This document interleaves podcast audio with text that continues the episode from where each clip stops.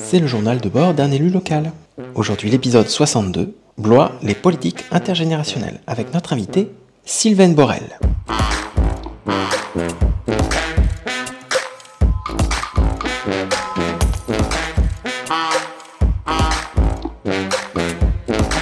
Bonjour Nicolas. Salut Gaël, t'es drôlement bien bodybuildé aujourd'hui. Ah, il se moque de moi. Euh, bonjour Sylvaine.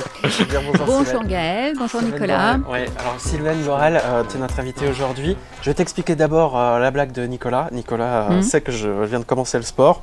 J'ai jamais fait de sport de ma vie et en ce moment je fais de la muscu. Et il a le droit de se moquer de moi. Je lui ai dit qu'il avait le droit parce que je n'arrête pas de me moquer de ses cheveux. Donc il n'a pas manqué l'occasion un petit peu le voir. Alors Sylvaine, je vais te présenter. Tu es conseillère déléguée aux personnes âgées et aux politiques intergénérationnelles. Euh, es aussi déléguée au Conseil des sages. C'est ça, c'est exactement ça. D'accord. Euh, c'est quoi une conseillère déléguée? Alors, une conseillère déléguée, euh, bah, le, le, maire délègue un certain nombre de ses compétences à ses adjoints. Ouais.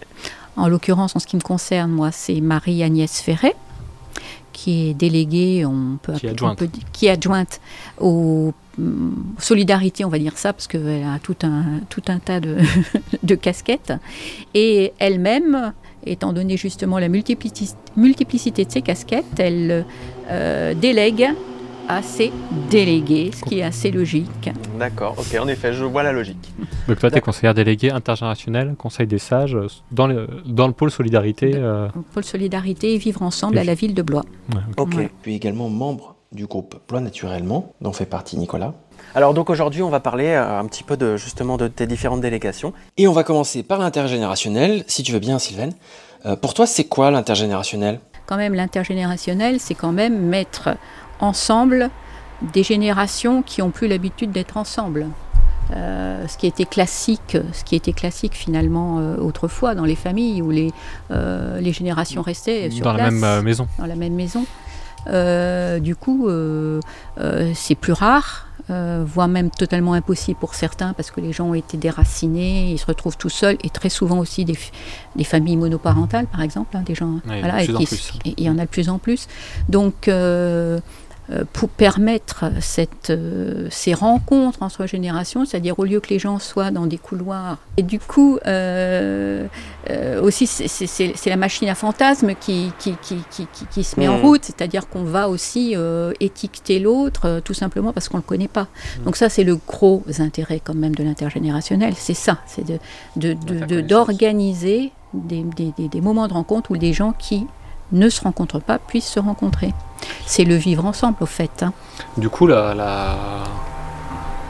le front de programme où on disait euh, les, faire manger les personnes âgées avec les enfants dans les cantines, ça répond complètement à ça. Ça serait vraiment super de pouvoir le mettre en place. Ben oui, c'est forcément quelque chose qui est, intéressant. Alors c'est vrai qu'on a été un peu gêné par le, la crise Covid pour mettre en place ce genre de choses. C'est vrai que l'intergénérationnel implique que les gens se rencontrent. C'est un peu un, truisme, mais enfin c'est ça. Euh, et que du coup, euh, euh, du coup, la, crise a, un peu écarté les gens les, uns les autres, les uns des autres. Donc effectivement, si j'espère qu'on va enfin pouvoir mettre en place ce qui est dans notre programme, qui est cette, cet accueil euh, de personnes euh, âgées dans les cantines. Euh, parce qu'il y, y a, beaucoup d'intérêt justement à, à, organiser cette rencontre. J'ai vu un petit, un petit film qui, qui montre cette expérience-là dernièrement et ça pacifie aussi les, cantines, parce que du coup tout le monde est un peu plus calme. Le fait qu'il y ait euh, quelques personnes âgées qui viennent, euh, mhm. euh, ça calme tout le monde. Et puis, dans ce petit film, ce petit reportage, les, enfants voulaient absolument que la personne vienne avec eux. À leur table. À leur table, voilà, c'est ça. Donc, c'est sûr que c'est très sympa. Alors, pour le coup, c'est pas quelque chose qui coûte très cher à organiser, il faut juste organiser. Il n'y a, pas, de, a pas de besoin de plus de gestion en termes de personnel non plus? Bah, Ou en termes de commande de repas ou ce genre de choses? Alors après, euh, tu vois, par exemple, typiquement dans le, petit, le petit film, euh, euh, c'est justement des gens du CIAS qui viennent, donc ils ont leur repas. Hmm. Le, repas, ils doivent simplement peut-être le déplacer euh, pour l'emmener euh, à la cantine. Euh, voilà, c'est peut-être pas si. Quand tu dis des gens qui, du CIS, c'est des gens qui des bénéficiaires. Des, bénéficiaires, voilà, des bénéficiaires, voilà. Parce que c'est, nous, on a un CIAS, voilà, donc c'est l'aglo qui pilote toute la question de la solidarité de manière. CIAS. CIAS. Alors à chaque fois qu'on cherche les acronymes, on les trouve pas, mais c'est Centre intercommunal d'action sociale. Bravo. D'accord. Voilà, je l'ai retrouvé parce qu'on a tellement l'habitude de les dire qu'après on oublie bah oui. complètement le truc.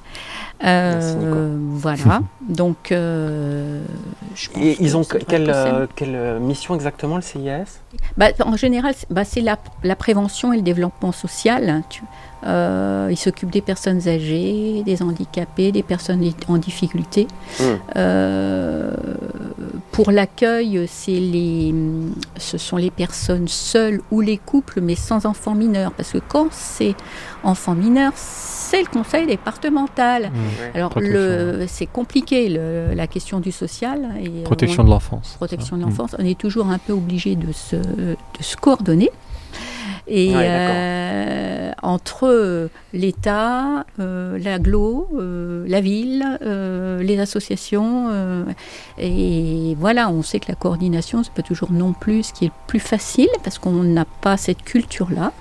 Euh, globalement, nous les Français, on est euh, sur le mode euh, moi je vais être le plus fort que l'autre. voilà, on est formé à ça à l'école aussi. Mm.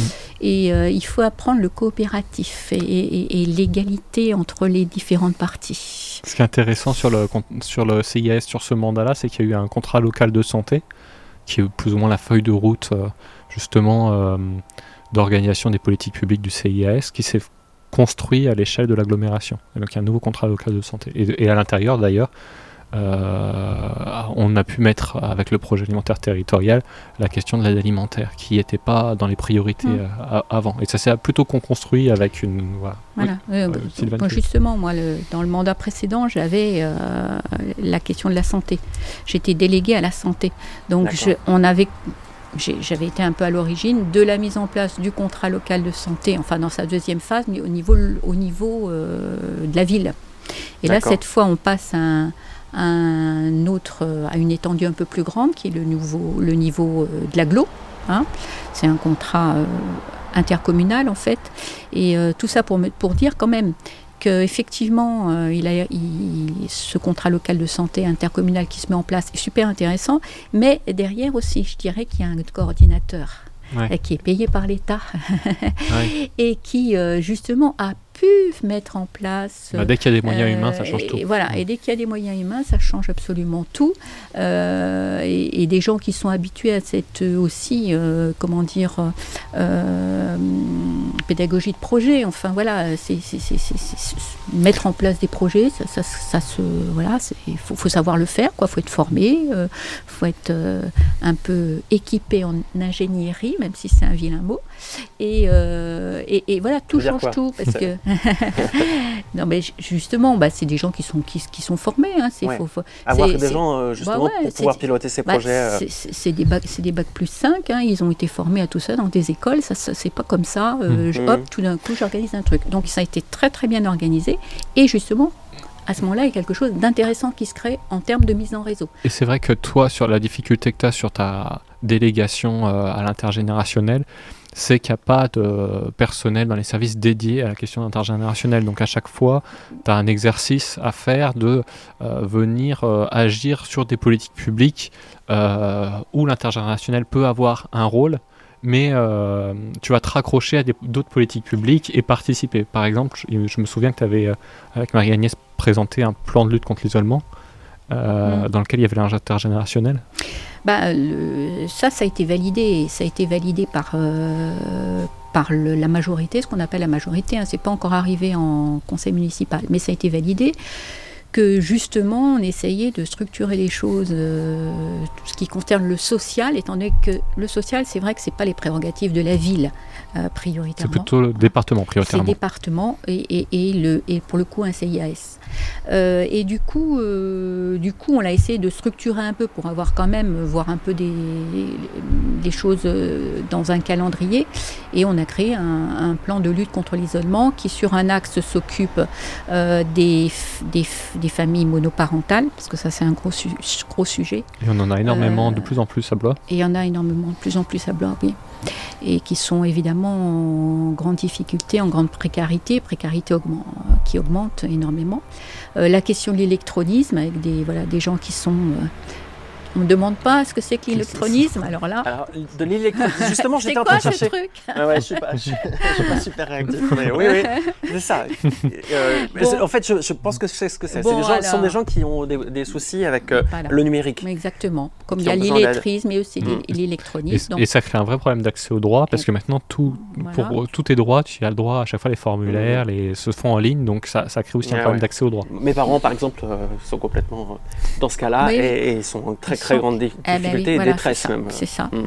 Donc euh, voilà. Et puis euh, après, euh, la question justement de l'accès au droit, euh, parce qu'il y a plein de gens qui ont droit à des choses, mais qui n'y ont pas recours parce qu'ils savent pas, tout- ils savent pas euh, que ça existe. Comment faire Comment Ou- faire Ou alors c'est tellement complexe qu'ils se disent bon, ah, tant pis, je laisse tomber.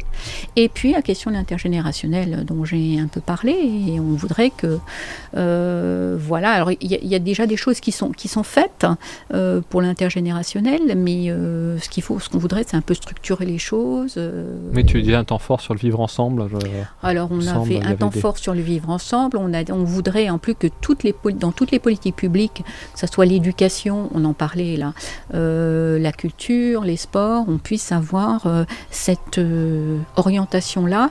C'est-à-dire que, voilà, on continue pas à mettre encore une fois les gens dans des, dans des couloirs, mais qu'on organise, parce que Qu'à chaque projet, qu'il soit culturel, sportif, Voilà. on se dise comment on cette fait en sorte que ça voilà, comment, et- comment on fait en sorte que, que, que, soit voilà, là. c'est, plus une manière de, voilà, de mettre ce critère-là partout dans les politiques publiques, mais encore faut-il y penser. Quoi. Mm. Donc encore faut-il qu'il y ait après des gens qui, qui sont derrière et qui disent Ah oui, mais vous n'oubliez pas l'intergénérationnel. D'accord, Euh, j'ai l'impression que c'est un peu toujours ce que je fais quand Ouais. j'ai la chance d'arriver dans des comités de pilotage ou des choses comme ça. Alors là, je dis eh, l'intergénérationnel. Mais bon, je suis pas partout.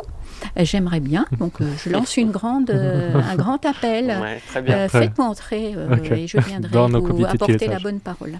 Très bien. Eh ben, on va Super. terminer Merci, Sylvain. premier épisode. Merci beaucoup d'être venu euh, avec nous. Et puis, ben, euh, on se dit à la semaine prochaine. À la semaine prochaine. Merci. Au revoir.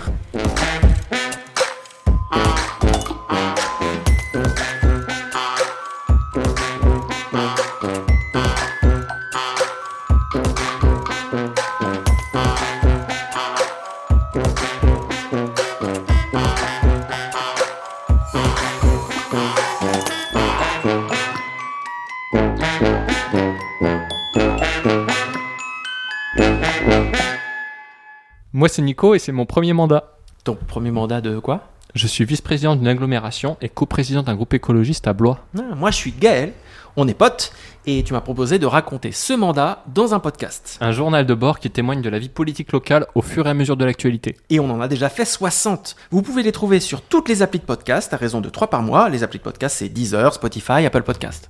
Et on est aussi sur la radio locale Studio Zef, Agitateur de fréquence. dans l'émission La Larniette, Euh, c'est 91.1, c'est ça? FM chaque jeudi. à 17h. Voilà, merci à tous, abonnez-vous et n'hésitez pas à venir m'en parler pour s'améliorer encore. Ciao ciao Ciao, merci. Ciao, ciao.